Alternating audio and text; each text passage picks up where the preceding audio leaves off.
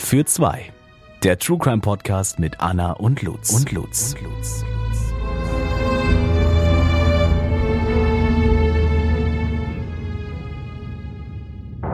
Hallo und herzlich willkommen zu unserer neuen Folge Fall für zwei. Hallo, ich bin Lutz. Und ich bin Anna. Und wir befinden uns in der zweiten Folge der Kategorie Mobbing.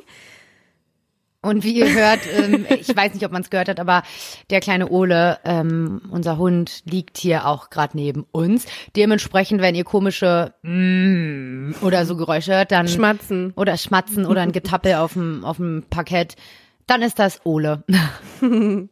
Genau. Ja, wir hoffen, euch geht's gut und ähm, ihr seid noch alle gesund und wenn nicht, werdet ganz schnell wieder wieder gesund.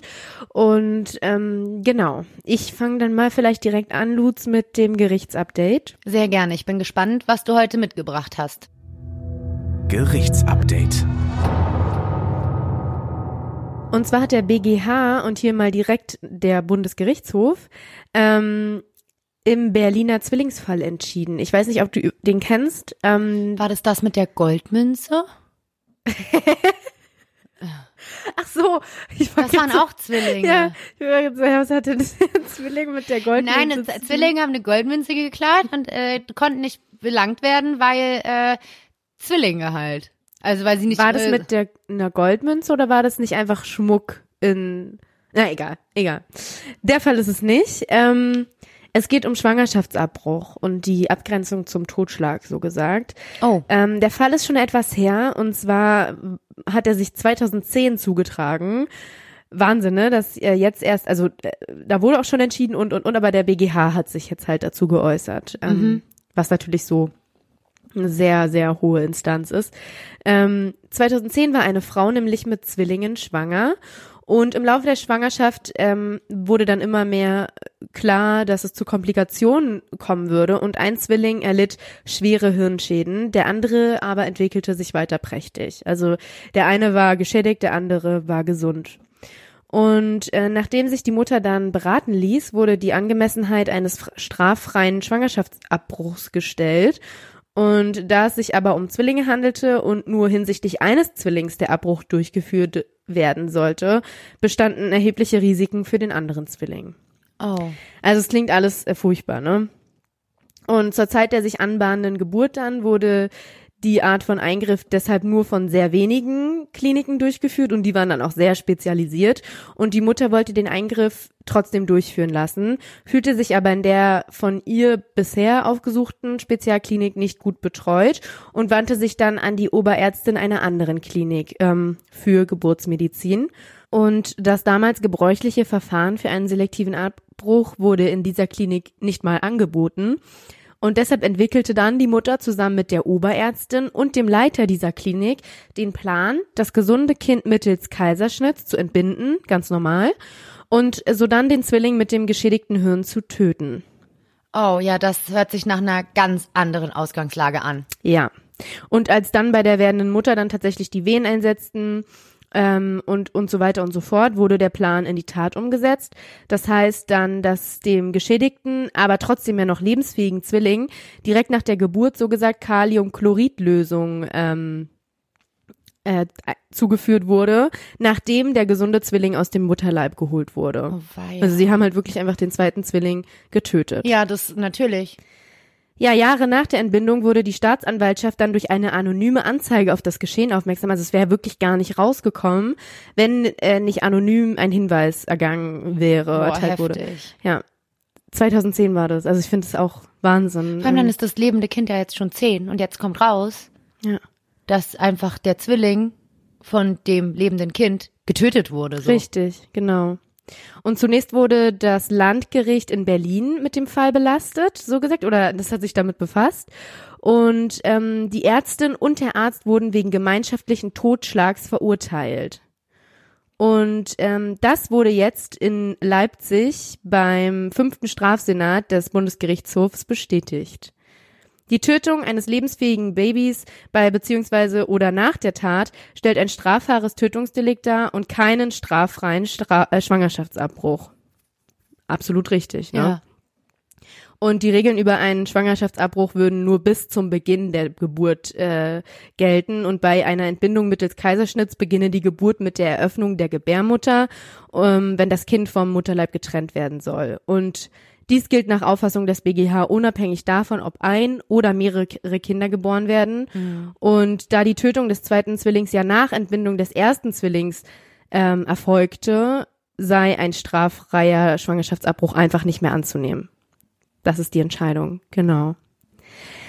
Ähm, aber die vom Landgericht verhängten Strafen hob der BGH trotzdem hinsichtlich ihrer Höhe auf. Ähm, so hatte das Landgericht nämlich die angeklagte Ärztin und den angeklagten Arzt straferschwerend zur Last gelegt, dass sie die Tat geplant hatten und nicht in einer Notsituation begangen wurden. Ähm, dieser Gesichtspunkt wurde aber vom BGH so gesagt runtergespielt. Also bei einer medizinischen Operation sei das kein zulässiger Erschwerungsgrund. Und ähm, ja, genau. Deswegen wird die Höhe der Strafe noch einmal neu verhandelt. Okay, verstehe. Das war mein ich habe äh, jetzt, wo du es erzählt hast, äh, ich kenne den Fall. Ich habe von dem gehört. Hm. Der, ähm, der war schon in den Medien und ähm, der wurde ja auch erstmal hier in Berlin ähm, auch verhandelt. Genau. Ne? Deswegen ist ziemlich nah dran. Und ähm, ja, finde ich heftig. Also, aber ich finde es richtig, dass da Sanktionen folgen, ganz ehrlich. Ich finde es halt Wahnsinn, dass, dass ÄrztInnen das mitmachen. Das mitmachen. Ich meine, das ist ganz, ganz klar kein straffreier Schwangerschaftsabbruch mehr in meinen Augen. Nein. Ähm, da sind ja sowieso äh, recht strenge Anforderungen auch gestellt. Du kannst ja auch kein behindertes Kind gebären und dann nach drei Jahren sagen, oh, ist mir zu anstrengend, jetzt bringe ich mal mit äh, Salzsäure um. Ja. Es wäre ja genau das Gleiche. Ja, vielleicht nicht ganz genau. naja, ja, nur ein bisschen älter, aber als ob es jetzt ein Säugling ist oder ein Kleinkind. Ja, absolut. Na, es ging halt, äh, Grundprinzip war, die Schwangerschaft sollte abgebrochen werden, das stand halt fest. Ja. Ne? Ähm, es war jetzt die Ausführung, die halt einfach an, an Tötungen anknüpfte, einfach weil ähm, durch das Zwilling-Dasein, war es ja ein bisschen schwierig alles und und und, Spezialklinik hin und her und so. Und das war, glaube ich, jetzt so der Ausgangspunkt, dass die gesagt haben, wir wollen dieses eine Kind, wir wollen aber das andere Kind nicht. Ja, und wie kriegen wir das hin? Genau. Das ist die Lösung. Und ich glaube, man kann sich auch, wenn man so eine Lösung sucht, total verstricken, indem man Ja. einfach ähm, total auf darauf fokussiert ist, wir wollen das eine Kind, das andere nicht. Und dann irgendwann siehst du es gar nicht mehr so schlimm an, weil Genau. du denkst, es ist doch klar, dass ich nur das eine und es ist doch klar, dass das andere Kind sterben muss. Und dann ist es so, ob es jetzt im Bauch schon getötet wird oder draußen. Genau, Ne? das glaube ich nämlich auch, dass die sich ein bisschen verheddert haben. Ja, ich glaube das auch. Das ist so ein Verstricken in die eigenen Gedanken. Und da Ja. werden die Ärzte und Ärztinnen, die werden da auch mit verstrickt worden sein. Durch diese ganzen Überlegungen und so, dass die auch irgendwann gar nicht mehr den, den Wald vor lauter Bäumen nicht gesehen haben Ja. und dann gesagt haben, irgendwie, ja, ist doch das Gleiche. Ja. Im Nachhinein werden die wahrscheinlich auch anders drüber denken. Ja, Ne? genau. Und es war halt die Oberärztin und der Leiter der Klinik. Ja, es ne? ist echt heftig. Ja. Genau, aber auf jeden Fall meiner Meinung nach auch wieder ein gerechtes Urteil. Ähm, ja. Okay, nee, super spannender Fall. Habe ich tatsächlich wirklich schon von gehört und ähm, bin ich gespannt. Genau. Und ähm, wie schon in der, vor, vor, vor zwei Wochen angekündigt, ähm, geht es bei mir heute ein bisschen darum, wie auch ein Opfer zum Täter werden kann. Ähm, bei der Recherche ist mir allerdings aufgefallen, dass ich ganz oft ganz verwirrt war. Also, Anna hat mich äh, mehrere Male während der Recherche angerufen und meinte, Lutz, ich weiß nicht mehr. Also, also meine, nee, also ich weiß jetzt gerade gar nicht mehr, was ich hier denken soll. Und wer weiß gar nichts mehr. Soll ich das wirklich machen? Weil ich, und ich war so, mach, komm, wir machen das einfach. Ich meine, ich weiß, ich weiß nichts über den Fall. Ich weiß nichts. Mein wusstest du hat auch nichts mit dem Fall zu tun, beziehungsweise nichts mit dem speziellen Fall, sondern nur Grund ums Thema Mobbing. Das heißt, ich bin komplett raus, äh, weiß aber, dass Anna sehr verwirrt war die ganze Zeit. Ja, Und deswegen bin ich total gespannt, ob ich auch so verwirrt bin. für mich war am Anfang halt ganz klar, cool, ich mach, ähm, ich mach, äh, Lutz hat den Einfall gemacht, ich mach's ganz andersrum, ich mach, wenn, wenn sich ein Opfer so gesagt zur Wehr setzt und zum Täter wird, so. Und in der Recherche, werdet ihr gleich alles sehen, war ich dann wirklich so, okay, Mist, äh, wer ist jetzt Täter, wer ist Opfer? Es war wirklich, ja, zum Haare raufen. Ich kann es mir vorstellen, ich glaube, der Fall wird auch ein bisschen länger. Ähm, aber ich freue mich unglaublich darauf ja, ich freue mich auch. und äh, bin gespannt, ob ich mir auch die Haare raufe gleich. Oder ihr alle. und äh, werden wir am Ende bestimmt auch noch mal sagen, aber äh, teilt gerne eure Meinungen. Wenn ihr irgendwas euch von der Seele reden oder schreiben wollt, ihr könnt uns jederzeit schreiben. Ja, Äh, unbedingt. weil ich kenne das, dass man manchmal so nach einem Fall so unbefriedigt ist danach und sich denkt, ah, ich muss aber noch was sagen. Und ich muss meine Gedanken teilen. Also wir sind da für euch. Genau, super gerne. Ähm, ich bin jetzt auch wirklich gespannt, was du sagst. Ich fange einfach mal an. Sie haben ihn zu weit getrieben. Sie haben ihn dazu gezwungen. Es ist der 27. Sieben,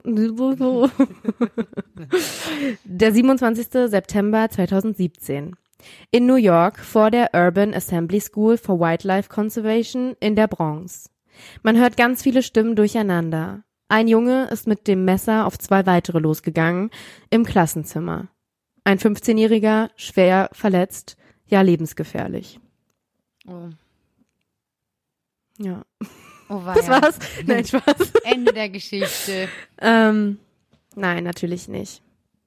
Mein Sohn ist tot. Gerechtigkeit für Matthew. Ich werde die Geschichte, die ich ja gerade jetzt erstmal so ein bisschen angeteased habe, zunächst aus den Augen von Abel Sedeno erzählen, ein zu dem Zeitpunkt 18-jähriger Teenager, der die Highschool in der Bronx besuchte. Es war ein Mittwoch. Ich wachte auf, habe geduscht. Ich war etwas spät dran. Ich dachte, es würde ein ganz normaler Tag werden, wie jeder andere. Das Messer in meiner Tasche nahm ich jeden Tag mit in die Schule. Zur Selbstverteidigung. Das machen die anderen doch genauso. Also finde ich schon mal Wahnsinn, ne? Die Das Messer. ist, ich finde, es, äh, es spiegelt ein bisschen alle Klischees wieder, die es über die Bronze gibt. Ein bisschen, und über ne? dieses, ge- genauso habe ich es mir ehrlich gesagt gerade vorgestellt. Ich bin ja auch kein Fan von irgendwelchen Klischees oder so, aber das ist so das Bild, was man im Kopf hat. Mhm. Und das, ähm, ja, deswegen, also heftig natürlich, krank, dass, dass, dass er sagt, äh, so wie alle halt, ne? Ja. Es ist wie eine Eintrittskarte. Ich selbst zu sein, nicht mehr verurteilt und gemobbt zu werden. Die anderen zeigen dann Respekt, wenn sie wissen, dass ich ein Messer dabei habe. Ganz viele Kinder gingen mit Messer zur Schule, Gangmitglieder, aber auch normale SchülerInnen. Es war so etwas wie, hey, ich hab das, komm mir nicht zu nah, don't mess with me, ich hab meins bei Amazon gefunden und bin sehr stolz drauf. Knapp 45 Dollar. Ich achtete nur darauf, dass es gefährlich aussah. Ohne es zu nutzen, muss es Leute davon abhalten, mir nahe zu kommen. Ich war circa 10 bis 15 Minuten im Klassenzimmer im fünften Stock. Es war gerade Geschichtsunterricht, dritte Stunde. Da begannen sie, Dinge nach mir zu werfen. Stifte, Papierbälle. Ich wollte gehen, aus der Situation entfliehen. Da stand Matthew auf, ist direkt auf mich zugelaufen und dann habe ich das Messer gezogen. Es sollte Matthew von mir fernhalten. Dafür habe ich es ja schließlich gekauft, um gefährliche Menschen von mir fernzuhalten. Das muss so gegen 10.15 Uhr gewesen sein. Jemand wollte Matthew noch zurückhalten. Hey, er hat ein Messer. Er sagte nur, die Schwuchtel macht nichts. Er kam weiter auf mich zu. Warum lief er weiter? In meinem Kopf drehte sich alles. Was passiert denn jetzt? Das klappt nicht. Mein Plan ging nicht auf. Er lief auf mich zu, vorne in den Klassenraum. Er ging an beiden Lehrern vorbei und schlug mir zweimal ins Gesicht. Nach dem zweiten Schlag fing mein Körper von alleine an sich zu bewegen. Es war ein Fight-or-Flight-Moment. Ich wusste in meinem Kopf, es wird er sein oder ich. Niemand, der sich mit einem Gangmitglied anlegte oder sich gegen sie wehrte, würde das überleben. Es war er oder ich. Es war mehr mein Instinkt, der handelte. Ich bekam nicht viel mit. Ich schlug ihn und benutzte das Messer. Beides geschah gleichzeitig. Dann war irgendwann alles leise. Ich fühlte mich, als sei nur noch ich im Klassenzimmer. Dann erinnere ich mich, wie sie mich aus dem Klassenzimmer zerrten und ins Direktorzimmer führten, welches sich direkt gegenüber befindet. Ich wartete. Ich kann mich daran erinnern, den Klassenraum mit Handschellen verlassen zu haben. Ganz viele Kameras und Lichter, Blitzlicht und Geschrei, überall. Ich konnte nichts sehen. Sie haben mich geblendet. Einer der ReporterInnen sagte, haben die Jungs dich gemobbt? Haben sie dich geärgert? Ich sagte, ja. Sie haben mich nach Rikers gebracht, eine Gefängnisinsel in New York City. Als ich hörte, dass Matthew noch vor Ort starb, war es herzzerreißend für mich. Ich konnte nicht glauben, dass er gestorben war. Das Messer war doch legal. Wie konnte ein so kleines Ding so viel Schaden anrichten? Ja, Okay, krasse Aussage. ich finde auch, also in, in, in den USA sind ja auch Waffen legal. Ja, eben. Und ähm, Also, das mit Ja. einer Gabel kannst du Schaden anrichten, also ganz Mhm. ehrlich. Und keine Ahnung, es wirkt so, als würde er das alles gar nicht realisieren und hätte es in dem Moment auch gar nicht richtig gewollt, also so wie er es jetzt beschreibt. ja, absolut. Also so kommt's auch total rüber, ne? Auch so dieses, er war halt selber total perplex. ja, es und sagt, er hat von allem nichts mitbekommen so richtig und so. Genau. Ja, nur ein paar Stunden nach Matthews Tod empfahl dann mein Anwalt, mich für den Tod schuldig zu bekennen. Schuldig wegen, wegen Mordes. Es werden bis zu 20 Jahre Gefängnis. Es war verrückt, als wäre mein Leben jetzt vorbei. Ich konnte es nicht glauben. Oh, das kann ich gut nach, also nicht nachvollziehen, aber muss ein ganz, ganz schlimmer Moment sein, in dem man sowas dann mitkriegt, dass es jetzt wirklich so sein kann. Ja. Ja, das war die Kurzgeschichte, sag ich mal, aus ähm, Abels Augen. Aha. Ähm, Matthew McCree, das Opfer, wurde um 11.25 Uhr am 27. September 2017 für tot erklärt. Er war nur 15 Jahre alt. Boah, und der Abel war doch 18. Ja, das ist halt so eine Schule, wo, wo die trotzdem dann gemeinsam Unterricht haben, ne? Also so, so, ähm, Eine Gesamtschule Genau. sozusagen. Ja, ein anderer Schüler, Arian LeBoy, wurde ebenfalls sehr schwer verletzt, überlebte aber allerdings. Also das waren so die beiden Opfer, sag ich mal, aus der Geschichte. Jetzt würde ich natürlich auch gern mal kurz von Matthews Familie Ja. sprechen. Ähm, Lacey Providence, Matthews Tante, erinnert sich nur zu gut an den Tag, als Detectives ihr in einem Krankenhaus in der Bronze erzählten, dass ihr 15-jähriger Neffe seinen Stichverletzungen erlegen war. Sie erinnert sich, wie ihre Schwester zusammenbrach und ihr Neffe geschockt einen Behälter mit Tic-Tacs fallen ließ.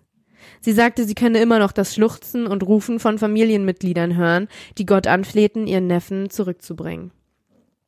Matthews lebloser Körper war blutgetränkt mit einem Schnitt, der so tief war, dass ich seine Rippen sehen konnte, wird sie später vor Gericht Boah. sagen. Also ganz So viel zu so ein kleines Messer, ne? ja. Ey, du kannst dir das Messer oder ihr könnt, ich, ich poste das auch gern bei Instagram. Ähm, das ist, äh, das ist kein kleines Messer. Das ist, das sieht wirklich richtig gefährlich aus. Also Ja. ähm, das, was die Intention ja nach Abels Aussagen hinter dem Messer waren, hätte eigentlich erfüllt sein müssen, dass man abschreckt. Ja. Äh, ja, die Mutter von Matthew, Luna Dennis, äh, sagte in einem Interview, ich kann nicht glauben, dass Matthew weg ist. Es ist so seltsam. Niemand weiß, was ich durchmache. Es fühlt sich an, als würde ich keinen Boden mehr unter den Füßen spüren. Ich möchte schreien, ich verliere den Verstand. Es dauert nicht lange, da wendet sich der Anwalt für Schwulenrechte in Amerika, Christopher Lynn, 68 Jahre alt, an Abel. Ja, wahrscheinlich denkst du es dir jetzt schon, Abel ist nämlich homosexuell. Ja, das hat ja Matthew auch ganz am Anfang gesagt, ne? Naja, er hat ihn beleidigt als Schwuchtel. Ja, ja, genau. Ja, genau. Ähm, jeder schwule Mann in Amerika, so Christopher Lynn, wird, nachdem er von der Tat gehört hat, gesagt haben, ja, das bin ich, das sind wir. Ich bin genauso wütend, wie Abel es ist. Denn alles in der Bronze schreit, ihr seid total machtlos, die ganze Welt ist nur gegen euch. Na, also er, der Anwalt packt jetzt direkt so gesagt aus und sagt, wir verstehen Abel, so gesagt, oder wir solidarisieren uns mit ihm. Ja. Ähm, Christopher Lynn wusste, es würde sehr viel Arbeit und Aufwand bedeuten, Abel zu vertreten.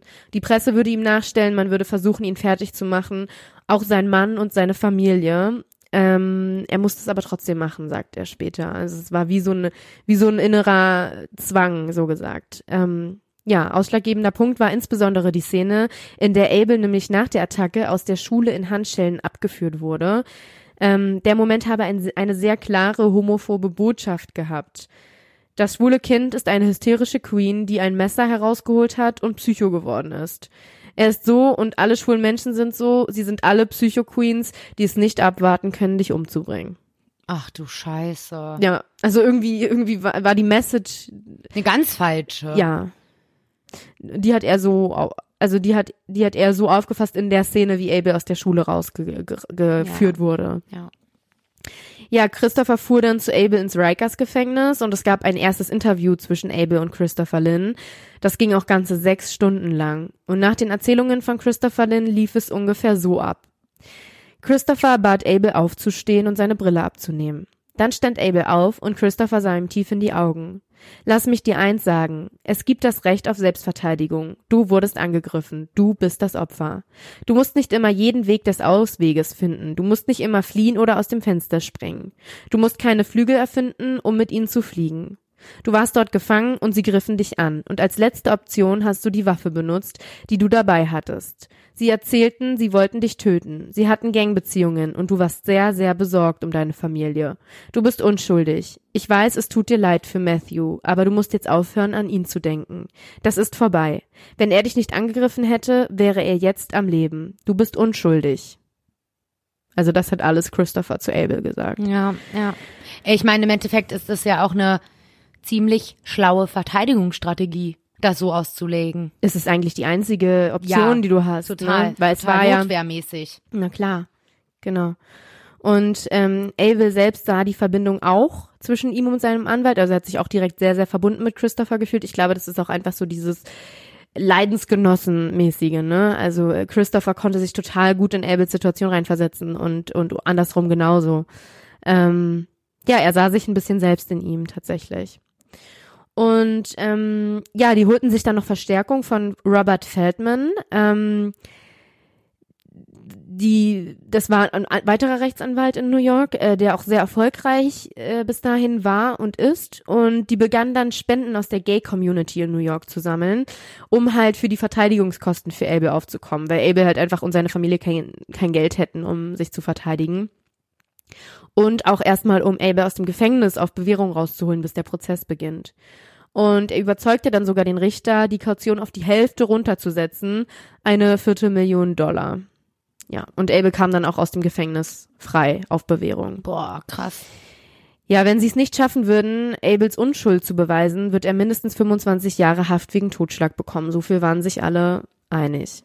Und damit stieg dann auch der Druck der Verteidigung. Sie holten sich dann sogar noch Hilfe von Dennis Walsh, einem Privatdetektiv, mit dem Christopher Lynn schon einige Male zusammengearbeitet hatte. Und er hatte bei der New York Polizei selbst zehn Jahre lang gearbeitet und war auch bekannt dafür, dass er sehr gut zwischen den Zeilen lesen konnte. Und ja, die Anklage wird lauten Totschlag, Angriff, Verwendung einer Waffe mit der Absicht, jemandem Schaden zuzufügen. Das wussten sie auch, so wird die Anklage lauten. Ja, die Verteidigungsstrategie wurde ja auch bereits klar. Äh, Matthew war ein gefährliches Gangmitglied, er war ein Mobber, man hatte mit Konsequenzen zu rechnen und sein älterer Bruder war sogar Ganganführer. Und im Internet fand sich ganz viel von den Gangmachenschaften. Also das Internet war so gesagt voll damit. Und jeder in der Schule wusste das. Ähm, die Gang ist nur ein Block von der Schule entfernt und sie halten sich dort jeden Tag auf. Und ähm, genau. Abel nutzte die Waffe nur, um sein Leben zu retten und aus keinem anderen Grund. Das war die Verteidigungsstrategie. Ja. Hört sich jetzt auch so, ne, wenn man sich die Geschichte jetzt so mal anhört, total plausibel an. Also Ja. auch wenn er natürlich der Täter ist, hört er sich gerade eher als Opfer an. Ähm, und ja, muss ich ehrlich sagen. Hm, Finde ich nämlich auch. Ähm, genau, zu dem Zeitpunkt der Tat waren es knapp 350 Kinder in der Highschool. Und jeder von denen soll wissen, dass Matthew McCrees Bruder Ganganführer war, einer aktiven Bronx-Gang. Und ähm, die Verteidigungs äh, Abels Verteidigungsteam suchte dann nach ZeugInnen im Klassenzimmer, damit diese dann berichten konnten, was wirklich passiert war. Es ging nämlich darum, schnell zu handeln. Aber, ähm, das hatten sie sich auch schon gedacht, die Staatsanwaltschaft wollte die Zeugenaussagen der Verteidigung nicht aushändigen. Obwohl sie mit jedem gesprochen hatten, den Kindern, den Eltern. Ja, und es wird wahrscheinlich Jahre dauern, bis man an diese Zeugenaussagen rankommen wird. Das sei eine Strategie, so ist sich das Verteidigungsteam sicher. Ähm, die Aussagen sollen verschwinden. Sie hoffen das zumindest und sie werden verloren gehen. Die Zeit ist auf ihrer Seite. Aber ganz kurze Frage, weißt du, warum die das einfach sagen können? So von wegen, wir händigen euch die nicht aus? Die Staatsanwaltschaft? Ja. Gute Frage. Ist ja auch amerikanisches äh, äh, Rechtssystem, da kenne ich mich ja nicht mit aus. Ähm, aber ich habe schon öfter davon gehört, dass das irgendwie so läuft. Ähm, Vielleicht können die den Prozess verlangsamen, aber ich meine, an sich geht es ja nicht. Du willst ein, du willst ein ähm, Verbrechen aufklären, beziehungsweise ähm, ähm, im, im Recht behandeln, da brauchst du doch alle Seiten und alle Dokumente und alle, alle Sachen, die es gibt. Ja. Sonst kannst du ja kein Urteil fällen. ja, aber ähm, das finden die auch, also das ist auch richtig. Und deshalb versuchen die jetzt eigenhändig an Zeugenaussagen zu kommen und die Wahrheit aufzudecken, so gesagt. Und ähm, deshalb verlangen sie auch ziemlich zum Beginn schon, dass alle ZeugInnen zum Prozess kommen müssen. Ne, weil das war am Anfang auch gar nicht äh, in, in Absprache gemacht. Ja, also alle, die im Klassenzimmer anwesend waren und die Situation schildern könnten. Aber, und das war, glaube ich, so der große Punkt an der ganzen Sache, die haben alle Angst, wird gesagt in der Verteidigung, äh, als Verteidigungsstrategie oder auch im Verteidigungsteam. Ja, klar, wenn Matthews Bruder ein Gang-Anführer ist, dann wird er da ja auch ein bisschen Einfluss haben. Und wenn die jetzt alle gegen quasi, also für ähm, Abel aussagen, Genau. dann ist ja klar, also ich hätte da auch Angst. Also ich glaube, das ist klar. Ja, die haben halt Angst vor der Gang, ne? Genau. Und was ich auch krass fand in der Doku, die ich dazu geschaut habe, die erwähne ich auch am Ende nochmal, ähm, da heißt es auch, dass sie auch insbesondere Angst vor Matthews Mutter haben, die Schüler und Schülerinnen, Oh. weil Gangmothers are the most scary thing in the world. Also ist sie eine Gangmother. Ja, Na gut, dann weiß man ja, woher es kommt mit Ja. den beiden Söhnen. ja. Also nochmal ganz kurz zur Verdeutlichung, das ist ja wirklich jetzt gerade nur die Sicht der Verteidigung, ne? Also alles, was ich jetzt hier alles erzähle, ist nicht Fakt. Und ähm, genau, also es muss jetzt bezeugt werden, so gesagt, dass Matthew zu der Gang in Verbindung stand. Und Dennis, also der Privatdetektiv, macht sich dann auch auf den Weg. Ähm, der Standort der YG Z-Gun Gang, das sind die Young Gunners, so ist der Name der lokalen Bronx Gang in New York City. Und die ist halt sehr, sehr bekannt davor, ähm, äh, dafür äh, Ärger zu machen. Also die, die haben schon eine hohe Stellung, sag ich mal, in der kriminellen ähm, Szene.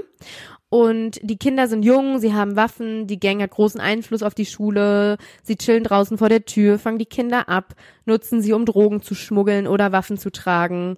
Und genau, Erpressung und Drohung sind hier auch an der Tagesordnung. Und ähm, genau. 35 SchülerInnen waren dabei, als es passiert ist. Und Abel kennt keinen von ihnen. Oh Gott. Ich, das habe ich auch nicht rausgefunden tatsächlich. Das ist so eine Schule, die haben keine festen Klassen. Ja, ja, ich kenne, also ich habe davon auf jeden Fall schon mal gehört, ich kenne solche Schulen. Ja, Da werden auch alle Altersgruppen miteinander gemischt. Und wenn Abel ja so eine Art Mobbing-Opfer ist und Außenseiter, wahrscheinlich so wie es gerade sich ein bisschen anhört, genau. Ja, dann kann es ja gut sein, dass er einfach so ein bisschen äh, so ein unsichtbarer Ja. Geist ist, der da rumspukt. ja, das habe ich mir auch so gedacht. Und das Verteidigungsteam setzt sich dann mit Sophie Cadell in Verbindung. Sie ist eine Gang-Informantin. Sie stand, stammt nämlich auch aus der LGBTQ-Community und ist in der Bronx aufgewachsen und kennt SchülerInnen aus der Klasse. Das Problem ist allerdings, dass die Mehrheit der 32 Leute in dem Raum die Seite Matthews und LeBoys annehmen werden. Da ist sie sich sicher. Sie sind entweder selber in der Clique oder sie sind eingeschüchtert, weil sie Nerds sind, weil sonst schlimme Dinge passieren könnten. Sie würden nichts für Abel riskieren, da ist sie sich sicher. Ja klar, damit ist jetzt zu rechnen, ne? Und ähm, sie werden auch nichts gesehen haben, was Abel vor Gericht helfen könnte. Die ganze Nachbarschaft war bekannt für Ärger und keiner wollte sich mit den Mitgliedern anlegen. Und ähm, das war das große Problem. Abel war Außenseiter, Ja. wie du ja eben schon gemutmaßt hast.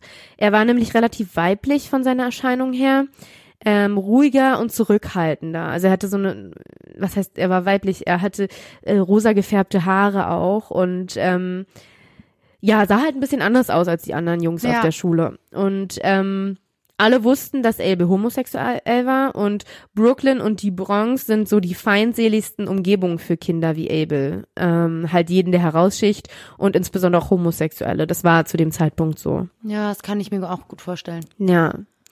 Und ja, verwunderlich ist es aber auch nicht, sagt die Sophie Cadell dann auch nochmal, die sich damit ja sehr gut auskennt. Ähm, ähm, die Kinder haben ja nur sich und ihre Einstellungen, sie kennen nichts anderes. Und ihre Hood, ihre Gang, ihre Familie, das ist alles, was sie haben. Und da kommen ja auch die Eltern her meist, die ganze Familie, die, die, die Brüder, Geschwister, Schwestern. Und die wollen das schützen. Die wollen so ein bisschen dieses, wo, wie sie aufgewachsen sind, schützen. Und wenn dann jemand kommt, der auch in die Männlichkeit, so hat sie es erklärt, eingreift, so gesagt, anders aussieht, als sich anders benimmt, dann, dann sehen sie diesen als, als, ja, nicht dazugehörig einfach. Und das war so, deshalb war es nicht, ver, nicht verwunderlich, dass die Kinder so auf Abel reagiert Mhm. haben. Genau. Ähm, wenn Abel wegen Totschlags verurteilt wird, so ist sich Sophie Cadell sicher, würde er sterben. Er wird es in Rikers Island nicht überleben. Ja, also er wirkt jetzt auch nicht so wie der stärkste Kämpfer. Ich finde, er, so wie, was ich jetzt gehört habe, wirkt er ein bisschen so wie so jemand, der nicht so ganz so stark ist, sondern eher so mehr aufgibt dann auch und so. Ich meine, obwohl ich finde es schon stark, dass man mit rosa gefärbten Haaren in der Schule rumläuft, in der Bronx, in der Leute wie er ausgeschlossen werden. Das ist stark, das ist super stark, wenn man zeigt, wer man ist und verheimlicht es nicht. Aber ähm, Trotzdem kann ich mir vorstellen, dass er einfach ähm, zu sentimental oder so dafür ist, dass er da jetzt irgendwie dieses Gefängnis da Ja. durchsteht. Ja, genau, das haben die halt auch ver vermutet. Ja. Ähm, die Öffentlichkeit wurde dann auch laut, äh, relativ schnell nach, de nach, dem, nach der Tat. Äh, man sah überall Plakate, Suicide or Self-Defense, keine Wahl, entweder Selbstmord oder Selbstverteidigung. Ne? Also Unterstützer von Abel Sedeno rechtfertigen die Tat oder beginnen sie zu rechtfertigen. Auf der Straße ist die Hölle los. Einige VerfechterInnen der Rechte von Homosexuellen schlossen sich dann zusammen und nahmen Abel so ein bisschen auch als Sinnbild für junge Menschen, die wegen ihrer Sexualität missbraucht und gemobbt werden. Und ähm, genau, die Community wollte dann, dass die Schule gegen diejenigen vorgehen sollte, die einen schwulen Schüler gemobbt hätten. Also die LGBTQ-Community wurde laut. Und Deshalb ganz kurz, Lutz, bis zu dieser Stelle, was sagst du jetzt bis hierher? Ist, ist ja eigentlich relativ eindeutig, ne? Ja, ich meine, wir haben jetzt eine Seite gehört. Ich kann mir schon vorstellen, dass gleich eine andere Seite kommt. Ähm, aber so bis jetzt ist es auf jeden Fall eindeutig. Bis jetzt würde ich sagen, der arme Abel hat schlimme Sachen durch in der Bronx mit pink gefärbten Haaren als ähm, geouteter Homosexueller, ne, in einer Zeit, in der das überhaupt nicht toleriert wurde in dieser Gegend, ähm, in der es Gangs gibt, die gegen ihn sind offiziell. Also ich kann mir vorstellen, dass er kein leichtes Leben hatte bis zu dem Zeitpunkt.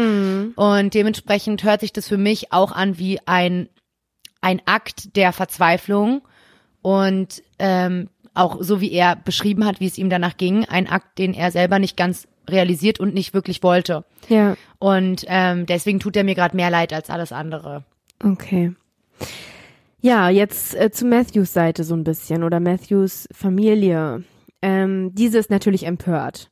Sie nehmen sich einen sehr bekannten Anwalt, der sich auch schon sehr oft für Rechte von Schwarzen, insbesondere in Amerika, eingesetzt hatte und einen sehr, sehr guten Ruf hat.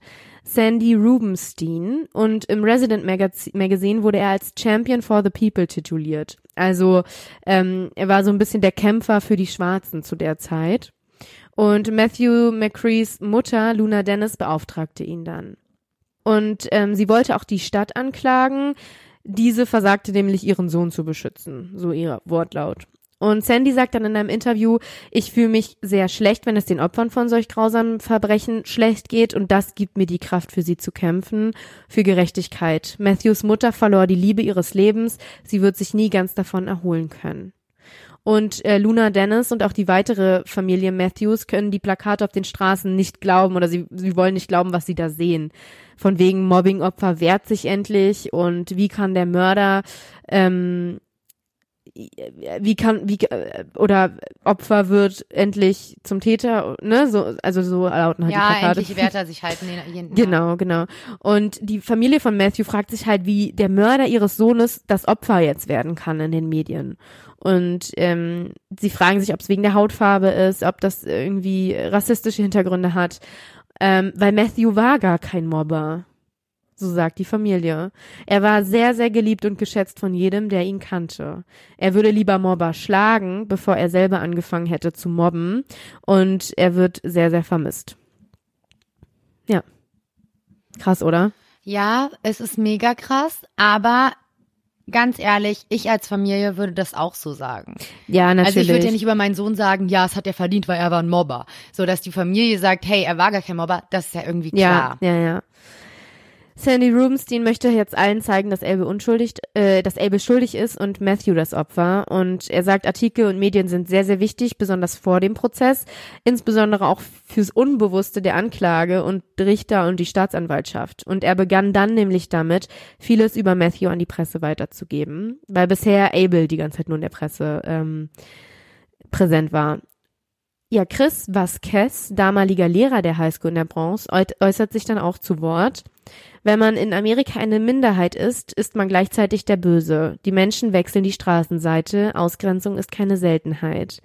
Er meint jetzt mit der Minderheit aber nicht, ähm, nicht Abel als Homosexuellen, sondern er meint Matthew als Schwarzen. Und Matthew galt zwar als Schläger und Bösewicht und dass er Teil der Gang war, aber diese Gerüchte waren nur Gerüchte, so sagt der Lehrer. Okay, krass. Und ähm, es war sehr, sehr weit weg von der Wahrheit. Er war nicht böse und er war auch kein Teil der Gang. Ähm, der Lehrer kannte Matthew seit circa 13, seit Matthew circa 13 Jahre alt war und er nannt, äh, nannte Matthew ein Sweetheart, wie er in einem Interview sagt. Jeder liebte ihn, er verteidigte Freundinnen und sogar Lehrerinnen, wenn er etwas unfair fand. Und alles war ausgedacht, was Abel und seine Verteidiger behaupten. Matthew ist schwarz und in einer der ärmsten Communities aufgewachsen. Und Chris Vasquez war sehr frustriert und sauer, dass sich jetzt auch ähm, Menschen, die ihn nach seinem Tod halt irgendwie die Schuld in die Schuhe schieben wollten. Ja. Ja, er empfand deshalb sehr viel Wut und Hass über die Lügen. Und er sagt auch, dass Abel gar nicht gemobbt wurde. Dass das ganze Mobbing auch total ausgedacht war und konstruiert wurde weil niemand je irgendwas von Mobbing mitbekommen habe. Also die LehrerInnen nicht, die SchülerInnen nicht. Er war in der Schule seit über vier Jahren und wenn er gemobbt worden wäre, würde man Beweise dafür sehen oder finden. Überall. Abel und Matthew waren von ganz anderen Seiten der Schule und sie hatten wirklich praktisch nie Kontakt miteinander und liefen sich eigentlich auch nie Hm. über den Weg. Also, du siehst, Lutz, es ist relativ verwirrend. Also ich war dann jetzt am Punkt, wo ich schon gesagt habe, Mist, was glaube ich denn jetzt? Ja, das kann ich gut verstehen. Ja, und damit man besser irgendwie nochmal ein Bild bekommt, erzähle ich dir auch nochmal was aus der Sicht von Abels Familie. Ähm, Abels Schwester Vanessa weiß schon immer, dass Abel anders ist. Zwei Jahre vor dem schicksalhaften Tag im September 2017 begann er nämlich auch schon alle Frauen aus der Familie zu schminken. Und er war auch sehr, sehr gut darin. Und alle, insbesondere Vanessa, fragten Abel wirklich fast täglich, ob er gemobbt würde, weil er sich halt so verhielt, als würde er gemobbt ja da, werden. da kann man ja irgendwie damit rechnen, wenn man auch gerade da lebt, dass, äh, dass er gemobbt wird oder so, ne? Ja, also es wurde sich wirklich dauerhaft Sorgen um Abel gemacht. Ähm, er wollte es aber einfach nie sagen, also jetzt auch nie wirklich ausgesprochen. Ähm, er ist aber super ungern zur Schule gegangen. Er wollte seine Hausaufgaben nicht erledigen und obwohl er sehr, sehr schlau war, war er unglaublich schlecht in der Schule. So sagt die Schwester. Und alle wussten irgendwie schon immer, dass etwas in der Schule war, was ihn belastet. Und später wird Abel ihr dann auch endlich erzählen, dass es an der Gang lag, in der Matthew und LeBoy Mitglieder gewesen seien. Und die Schule war geführt von der Gang, sagt Abel. Die LehrerInnen hatten selber Angst vor der Gang und Abel soll sogar Hilfe bei VertrauenslehrerInnen und SchülerInnen gesucht haben.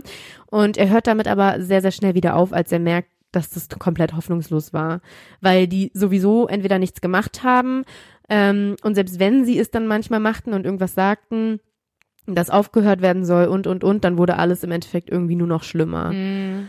Und sie drohten Abel ständig äh, mit, mit Dingen wie, wir werden auf dich draußen warten, wir werden dich bluten lassen, wir werden dich vergewaltigen mit Stahlstäben. Also sowas alles haben die gesagt zu ihm. An den Haaren ziehen, treten, auf den Boden, auf den Boden auf dich einschlagen. Und ja, das, was für andere wie Gefängnis klang, klingt für Abel wie die Realität. So erzählt er es. Und Abel sagt auch, dass da ganz, ganz viele ganz dunkle Momente in seinem Leben bisher waren. Er dachte viel über Selbstmord nach und irgendwas sich anzutun. Zwei bis dreimal hat er es sogar versucht mit Medikamenten. Und immer wenn Vanessa ihn anruft oder rief oder oft, ähm, weinte Abel und sagte dann immer nur, dass er sehr gestresst sei. Und das wird er auch immer wieder sagen. Hm. Er sei nur gestresst. Ja, er wollte sich halt auch niemanden so richtig öffnen, so die Schwester. Ja, und jetzt kommt aber wirklich mal ein bisschen faktisches Licht ins Dunkeln, sage ich mal, weil vier Monate nach Matthews Tod wird ein Video veröffentlicht. Äh, neun Sekunden lang ist es und es ist sehr verschwommen, ganz schlechte Qualität. Ich habe es auch geschaut. Man sieht aber etwas. Und ähm, Christopher Lynn, und zwar äh, ne, Abels Anwalt, sieht in dem Video den Beweis, dass Abel unschuldig ist. Mhm. Ähm, der Ton ist sehr gruselig. Also hier mal kurz eine Videobeschreibung von mir an euch. Äh, der, der größere auf dem Video ist zu sehen, das ist Matthew. Er trägt ein weißes Shirt und LeBoy ist neben ihm. Und Abel ist in einem pinken Shirt. Ähm, er griff niemanden an, er verteidigte sich. Also man sieht halt, wie die großen Jungs sogar auf ihn zu äh, raufgehen und dann sieht man eigentlich nur ein Handgemenge die ganze Zeit. Du weißt auch, du siehst auch nicht, von wem welcher Arm ist, von wem welche Hand ist. Ähm, ja, die, die Sequenz beginnt halt, so gesagt, schon einfach nur damit, dass die eigentlich schon voreinander stehen und sich krabbeln. Und der ganze Raum war gegen ihn. Also man sieht halt, wie Matthew auf Abel ganz kurz zuläuft, dann verschwommen die Arme, heben, schlagen und schreien der anderen. Und Christopher Lynn sagt, ich weiß nicht, welcher Juror oder Jurorin sich das anschauen könnte mit der Vermutung, Abel sei nicht unschuldig. Ähm, man sieht auch, dass er um sein Leben kämpfte und Matthew schlug Abel auf den Kopf, in seine Brust. LeBoy schlug Abel von links auf seine Schulter, auf die linke Seite vom Kopf. Abel sagt, er hielt sein Messer und nutzte es ein einziges Mal. Ein einziges Mal sticht er in die Brust. Matthew starb wegen einer einzigen Messerwunde. Hm. Er hielt sie, es hielt ihn, ähm, also es hielt ihn ja am Anfang nicht fern, wie er am Anfang behauptet hat, aber dann halt, als er zugestochen hat, natürlich. Ja, und Christopher Lynn geht dann damit an die Medien. Abel selber ist das Bild nach außen auch sehr wichtig. Er möchte nicht als jemand wahrgenommen werden, der er nicht ist. Also es kommt für die Verteidigung jetzt so gesagt sehr, sehr gutes Video. Ja, und kurze Zeit später aber äußert sich dann wieder die Mutter von Matthew dazu. Sie zeigt sich einige Tage nach der Veröffentlichung sehr, sehr, sehr wütend. Sie spricht nämlich von weit unter der Gürtellinie und über Lügen denn schnell werden Stimmen lauter, dass die Verteidigung Szenen aus dem Video herausgeschnitten haben soll vor der Veröffentlichung. Ähm, weil einige Tage später nämlich sogar der Anwalt von Matthews Mutter, Sandy Rubenstein, eine längere Version des Videos veröffentlicht. Und zwar sind fünf weitere Sekunden vor dem Kampf zu sehen. Ähm, und die sollen dann die Verteidigung ins Wanken bringen. Denn Okay. Das Video zeigt tatsächlich, und das verwirrt jetzt alle, wie Abel in den Raum reingestürmt kommt. Und ähm, das, was vorher nicht gezeigt wird und was tatsächlich eine Menge an Bedeutung des Videos verändern wird, er sticht auf Matthew ein, ohne Angriff vorher. Nein. Ja, also was heißt ohne Angriff vorher? Ähm, ich beschreibe dir das ganz kurz. Es ist halt wirklich, er rennt in den Raum und baut sich so gesagt auf. Und daraufhin geht Matthew mit LeBoy und den anderen auf ihn zu. Ab da begann dann die Videosequenz der Verteidigung, wo sie auf ihn zugingen. Aber es war halt wirklich eigentlich nur als Konsequenz, weil Abel davor wieder reingestürmt kam in den Raum. Und dann ist einfach wieder das Handgemenge da und der Stich. Okay. Und ähm, ja, Sandy Rubenstein sagt jetzt, das ist ganz, ganz, ganz deutlich, dass es einfach ein Angriff von Abel war und nicht von Matthew. Und ähm, Matthew sei auch null bedrohlich gewesen und ähm, er war dann so gesagt nur auf Abwehrhaltung, nachdem Abel auf ihn zugestürmt war. Hm. Ja, das äh, Video ändert dann tatsächlich wir- wirklich schlagartig vieles. Die Unterstützung für Abel wird weniger. Und auch die wichtigen ZeugInnen sind noch immer nicht identifiziert und die werden auch weiterhin noch ferngehalten. Und ja, 18 Monate nach Matthews Tod findet sich Abels Verteidigung dann vor Gericht ein. Sie fordert die Freigabe der Namen der ZeugInnen und einen Gerichtstermin, weil die Verteidigung möchte jetzt so gesagt so schnell wie möglich den Prozess haben, was ich, ne, weil die immer noch der Meinung sind, die Zeit ist gegen sie. Und ähm, genau. Jetzt tauchen tatsächlich zwei Tonaufnahmen auf. Ähm, Chris Vasquez, der Highschool-Lehrer, von dem ich auch schon gesprochen hat, hat Ja. diese. Möchte nicht sagen, woher, ähm, aber sie sind von nicht namentlich genannten Zeuginnen, die dabei waren an jenem Tag. Und ich lese die mal ganz kurz vor. Ja. Abel wollte gerade den Raum verlassen. Sie warfen einen Papierball in seine Richtung. Ich denke in Richtung Mülleimer, aber es traf ihn oder halt so fast. Er drehte sich um und sagte in aggressivem Tonfall, wer hat das geworfen? Alex sagte, ich war's, aber dann stand Matthew auf und sagt, ich war's. Abel sagt, alle von euch seid Pussys. Matthew kommt langsam und der Lehrer stößt ihn noch zur Seite und sagt, du sollst das nicht tun. Aber Matthew geht an ihm vorbei und geht auf Abel zu. Und da war Abel auch, ganz kurz nur, da war Abel schon auch in den Raum wieder reingerannt. Dann holt Abel das Messer raus. Ich weiß nicht, ob Matthew das Messer gesehen hat oder nicht, aber als alle anderen es sahen, sind alle zurückgewichen und wandten sich ab. Und wir schrien alle, Matthew, stop. Er hat ein Messer. Er ging aber weiter. Wir dachten, er würde ihn nur schlagen, aber er hatte längst zugestochen.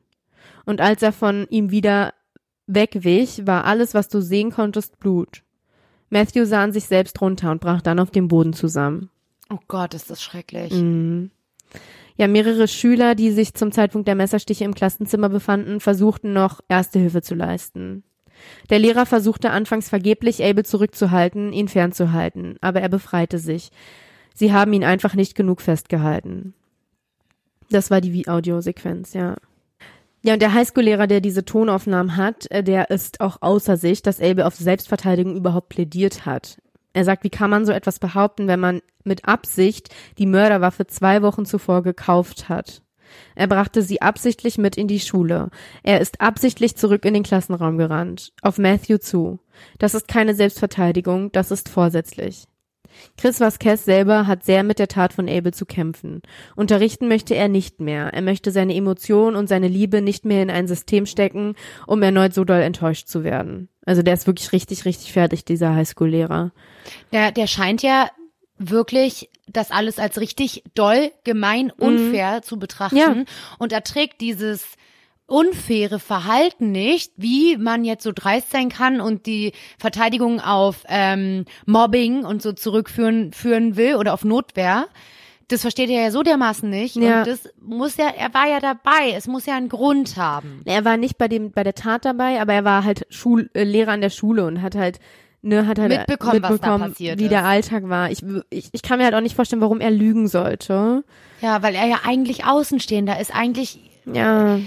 Könnte es ihm ja egal sein. Weißt du, weil ich bin mit Matthews Familienmitgliedern, ich würde alle meine Familienmitglieder bis über den Tod hinaus immer irgendwie schützen wollen und verteidigen mhm. und meinetwegen auch Sachen anders erzählen, als sie waren, nur damit der nicht in so einem schlechten Licht da rückt. Ne? Mhm. Deswegen ver vertraue ich sowas immer nicht, solchen Aussagen, aber der Lehrer, wie du schon gesagt hast, der ist ja eigentlich objektiv. Ja. Weil warum sollte er sich auf irgendeine Seite schlagen? Ja, das denke ich halt auch irgendwie. Also das hat mich halt auch so doll ins Wanken gebracht. Ja. Weil der Prozess oder weil dieser Fall ganz doll so deklariert wurde, Mobbing-Opfer äh, wehrt sich endlich. Also so findest du auch die ganzen Artikel, die damals verfasst wurden und so. Und deshalb bin ich halt auch so ein bisschen mit Vorurteilmäßig da rangegangen und Ja. wurde dann irgendwie so total erschüttert, ne? Weil Ja. auch so diese Videosequenzen und so, die, die könnt ihr auch, ich, wir verlinken euch die in den Shownotes und auch bei Instagram können wir die gern mal zeigen. Ähm, das ist einfach verwirrend, wie, wie, wie Abel da reingerannt kommt, wenn er doch so Angst gehabt haben soll, wie er es immer behauptet. Genau, es kommt dann auch zum äh, Prozess endlich. Ähm, Abels Schwester sagt auch nochmal, dass sie sich durchgehend Sorgen machen und das glaube ich auch. Also unabhängig, wie die ganze Situation gelaufen ist. Aber Abel momentan oder vor dem Prozessbeginn in dieser Stadt in der Bronze ähm, stelle ich mir sehr, sehr, sehr gefährlich und schwierig vor. Ja, das glaube ich auch. Ähm, Abel selbst sagt, dass ständig von ihm Fotos gemacht werden, er bedroht wird und äh, ja, die Familie von Abel betet jeden Tag um seine Sicherheit. Stimmt, der ist ja draußen, ne? Der Ja. ist ja, hm. Ja, im Juli 2019 beginnt der Prozess gegen Abel Cedeno. Zwei Jahre nach dem Vorfall. Vor dem obersten Gerichtshof der Bronze. Ein wichtiger Zeuge wird da Adrian LeBoy sein. Ne, der verletzte Junge aus dem Klassenzimmer. Ja, natürlich. Er wird im Prozess weinend seine Narbe zeigen, die er von Abels Attacke davongetragen hat. Der 18-Jährige sagt aus, dass er und A Matthew Abel wirklich kaum kannten und bevor dieser 2017 dann im Gerichtsunterricht ausflippte, haben sie eigentlich nie mit ihm gesprochen. Okay. Äh, das würde ja auch genau das ähm, unterstreichen, was der Lehrer ähm, Chris sagt, weil er sagt ja auch, die haben sich, die sind sich nie begegnet, die hatten keine Verknüpfungspunkte miteinander. Genau.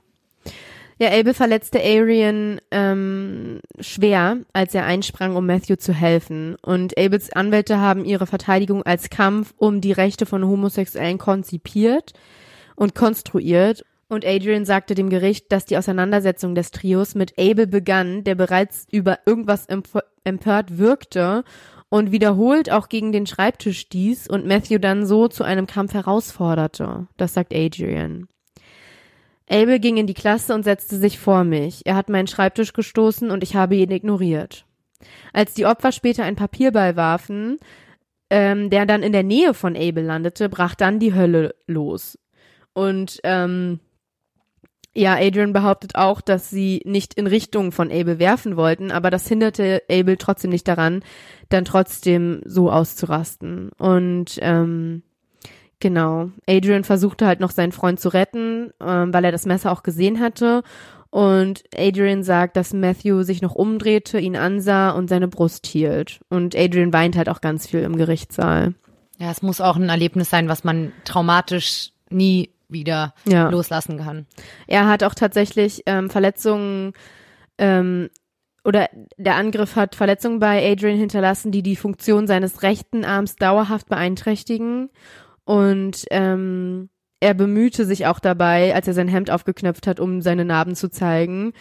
Und ähm, er beschreibt es so, dass er nach unten sah und da war plötzlich ein Loch in seiner Brust und er hat den Atem verloren. Also er, das war wohl ein sehr, sehr, sehr äh, emotionaler Tag im Gerichtssaal. Er scheint ja auch wirklich nur knapp mit dem Leben davon gekommen zu Ja, sein.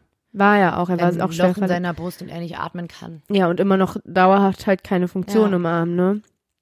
Ja.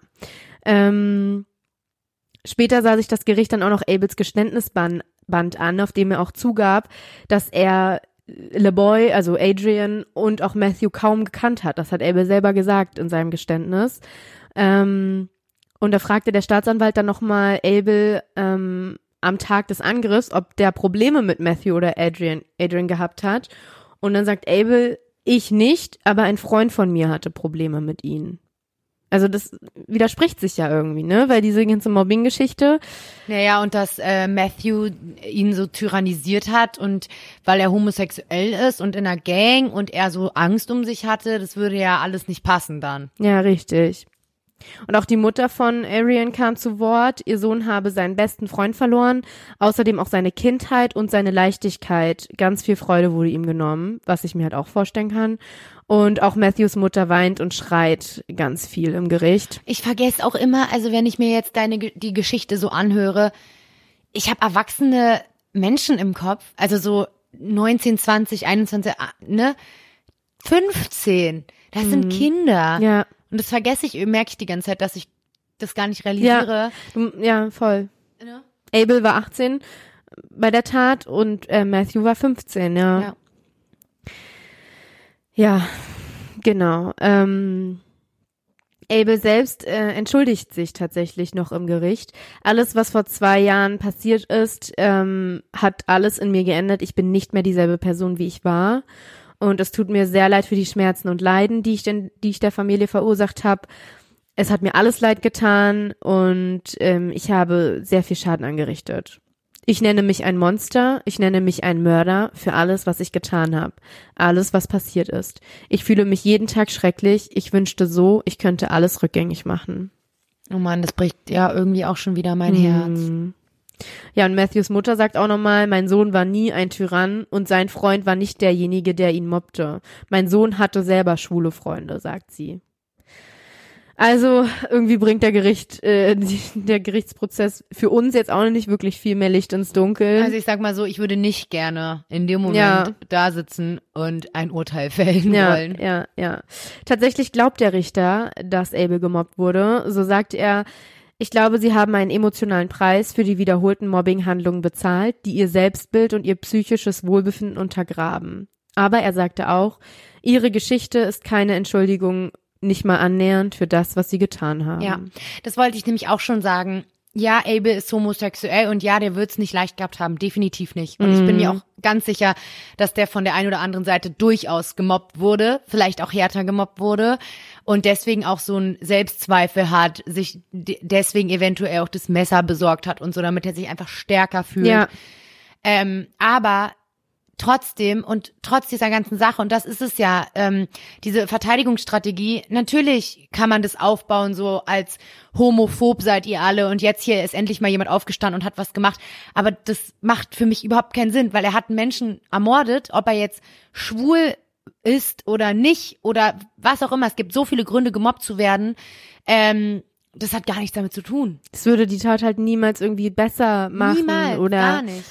in irgendeiner kleinen Weise rechtfertigen, ne? Was Ja. die Verteidigung ja, naja, die gehen halt auch auf Notwehr, ne? Die gehen halt auf den Punkt, er hat sich nur wehren wollen, weil es, er war er oder äh, es war sein Leben stand in Gefahr und das ist aber auch so ein bisschen widerlegt worden, ja, mit Ja. dem ganzen, mit den Videos, mit den mit den Zeugenaussagen, ne? Das klar, ob das jetzt ist jetzt halt auch wieder die Frage, ist das jetzt ein Gang, eine Gangsache, dass alle sich gegen gegen ihn versch verschworen haben und niemand die Wahrheit sagt da wird auch wahrscheinlich nie Wahrheit hinterkommen oder ne, aber trotzdem, also auf den Videos ist zu sehen, es war kein lebensbedrohlicher Angriff von Matthews Seite. Eben, und diese Notwehr-Strategie, die fällt ja mit dem Video flach. Richtig. Ja, und deshalb wird auch Abel für schuldig erklärt. Okay. Totschlag, Angriff und Besitz von Waffen, 14 Jahre Haft, 8 Jahre wegen Körperverletzung und 90 Tage wegen kriminellen Besitzes der Waffe. Die Strafen laufen gleichzeitig ab und werden von fünf Jahren Aufsicht nach der Freilassung gefolgt. Und ähm, das ist das Urteil. Ja, und es wurde halt auch noch vom Richter gesagt, dass die Opfer nicht nur diejenigen waren, die Abel mit dem Messer verletzt oder sogar getötet hat, sondern jeder der SchülerInnen, die Zeuge des Angriffs waren und die ja auch ein Trauma erlitten haben, das für immer bei ihnen sein wird. Ja. Ja, was sagst du, Lutz? Ganz schwierig. Ich weiß jetzt, was du meinst. Also, ich muss sagen, irgendwie, ich habe Empathie für beide. Hm. Irgendwo, irgendwie. Also so, ja, aber ich tendiere tatsächlich eher dazu, dass das Urteil gerechtfertigt war. Im Endeffekt, was wirklich war, wissen wir nicht. Können wir nicht sagen. Aber ähm, ja, es er Abel hat einen Menschen ein, ein Leben beendet, eines 15-jährigen Jungen. Und wie und wie und wo und wer und was, ganz ehrlich, er hat ein Leben beendet von einem Jungen und dafür sollte er bestraft werden. Und ähm, was da jetzt alles vorgefallen ist und so, kann man jetzt nur spekulieren. Da will ich mir auch gar kein Urteil erlauben. Ähm, ja, wie gesagt, ich habe irgendwie Empathie für beide Seiten und mir tut Abel gerade auch ein bisschen leid, muss ich ehrlich sagen, wegen der 14 Jahre. Aber auf der anderen Seite muss ich mir auch immer wieder ins Gedächtnis rufen, ja, irgendwie ist er halt auch ein Mörder, ne? Ja, und die Verteidigung hat halt auch immer noch wieder versucht, irgendwie auch so ein bisschen auf milde Faktoren hinzuweisen, wie auch, ähm, dass er keine frühere Kriminalgeschichte hatte und für niemanden sonst eine Gefahr darstelle und, und, und, aber das hat der Richter halt alles abgelehnt, weil die halt, ja, weil halt viele Zeugenaussagen auch einfach hießen, ja, Abel hat angefangen und Abel hat den Streit äh, provoziert und, ähm, Das Video war für die Ja. Verteidigung einfach absolut tödlich, also für die Strategie. Ja. Ja, die Schule blieb tatsächlich bis jetzt seit dem Vorfall geschlossen. Oh, heftig. Ja, also auch wenn ich bei, bei Google das eingegeben, da steht auch äh, vorübergehend geschlossen, durchgehend.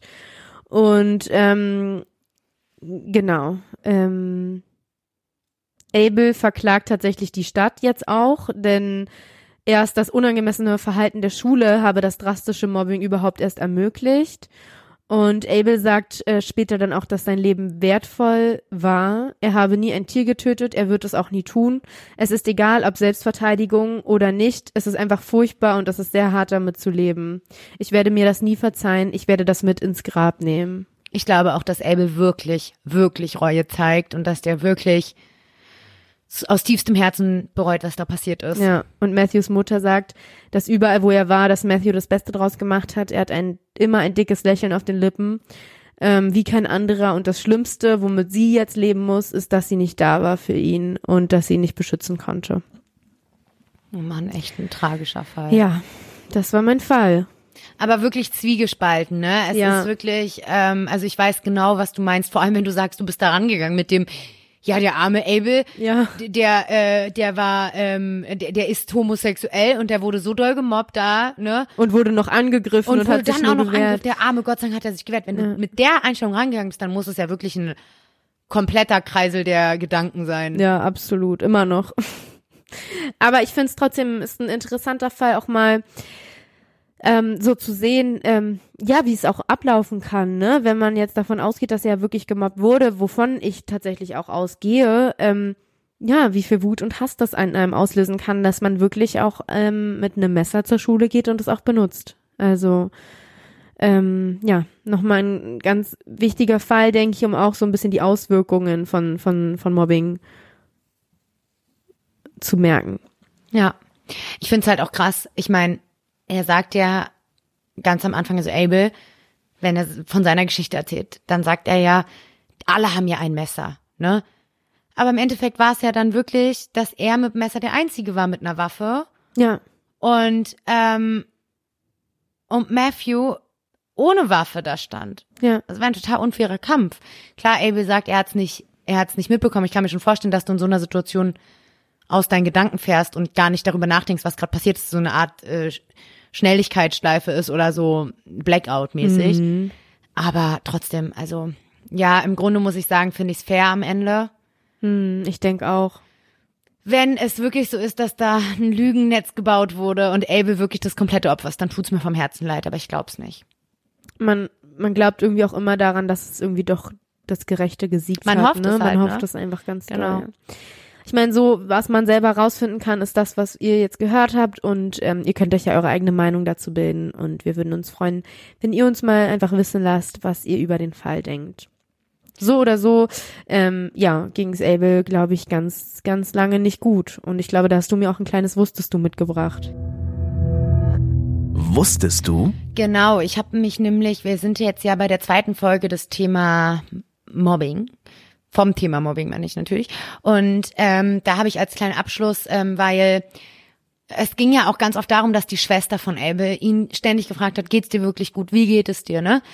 Und er immer, ja, ja, mir geht's gut. Und deswegen habe ich gesagt, wusstest du, dass es Anzeichen gibt, ob dein Kind gemobbt wird oder nicht? Ja.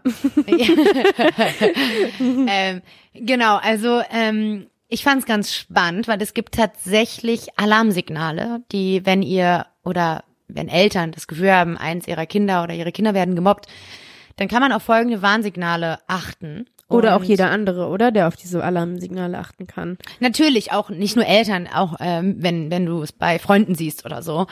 Ähm, natürlich sind es jetzt keine, ich sag mal, Sachen, die bei allen gleich stark zutreffen oder immer zutreffen oder sonst was oder das sind immer in verschiedenen Ausprägungen, aber man kann ähm, ein paar Faktoren nennen. Und zwar ähm, Kinder, die gemobbt werden oder generell Menschen, die gemobbt werden, die ziehen sich oft zurück, wirken ängstlich und niedergeschlagen, klagen über gesundheitliche Beschwerden wie Kopf- oder Bauchschmerzen, Appetitlosigkeit und Schlaflosigkeit, wirken besonders nach der Schule nervös und angespannt, wollen nicht mehr allein in die Schule gehen, sondern von ihren Eltern gebracht werden. Das ist jetzt wohl eher bei kleineren Kindern. Wollen häufig gar nicht mehr zur Schule gehen. Schulische Leistungen fallen rapide ab. Erfinden Ausreden bei körperlichen Verletzungen, dem Verlust oder der Beschädigung von Gegenständen. Ne? Also das ist ja auch so ein bisschen wie bei häuslicher Gewalt, dass man immer irgendwie Ausreden findet. Und meiden Klassenkameraden und bleiben am Nachmittag lieber allein zu Hause in ihrem Zimmer. Also ich finde es wichtig, solche Alarmsignale auch zu nennen, einfach um so ein bisschen Sensibilisierter zu sein. Ne? Genau, und nicht auch immer nicht alles zu glauben, wenn man ein schlechtes Bauchgefühl hat. Ich bin ja so ein Mensch mit Bauchgefühl und ich höre auf mein Bauchgefühl immer und ich habe das Gefühl, also wenn ich ein schlechtes Bauchgefühl habe bei irgendjemandem, nicht einfach sein lassen, sondern nachhaken, fragen und darauf achten, vielleicht auch ein bisschen mehr, ja, ein bisschen nachsichtiger zu sein und aufmerksamer zu sein mit den Menschen im Umkreis. Ja, also äh, äh, finde ich sehr wichtig und auch ähm, gute Punkte, weil ich habe tatsächlich auch viele Parallelen bei Elbels Verhalten auch äh, gehört jetzt, ne? Also so dieses äh, Ausreden finden und und und, das ist schon, hat ja Elbels Schwester ganz gut beschrieben, wie er sich verhalten hat. Genau, ne? und dass er ja auch nicht gerne zur Schule gegangen Nee, ist. und gar sowas, nicht, ja. ne? damit beenden wir unser Thema Mobbing und wir hoffen, dass ihr, ja, uns hat das Thema ein bisschen niedergeschlagen, muss ich ganz ehrlich zugeben, aber wir sind ja auch kein Fun-Podcast, sondern wir sind ja nun mal ein ähm, äh, Crime-Podcast und äh, es ist wichtig, dass man ja auch über solche Themen spricht und wir hoffen, es war für euch auch ähm, in Ordnung, dass wir jetzt äh, zwei so, ich, ich würde mal sagen, jeder Fall Sehr ist, mitnehmende ja, Fälle. Ja, irgendwie schon, ne? Und wir freuen uns auf jeden Fall auf unsere nächste Kategorie, haben jetzt auch Lust auf was anderes und ähm, ja, bleibt gespannt. Genau, und vor allem bleibt gesund ähm, und wir hören uns dann in einer neuen Kategorie äh, in zwei Wochen wieder. Ihr könnt natürlich wie immer gerne mitraten, welche es denn wohl sein wird. Schaut einfach bei unserem Instagram-Kanal vorbei. Genau. Und wenn ihr mal Langeweile habt, könnt ihr gerne den Film Gangs of New York schauen. Das passt ganz gut zu meinem Fall. Ähm, ja, kann ich empfehlen. Okay, ihr Lieben. Alles klar. Bis dahin. Tschüss.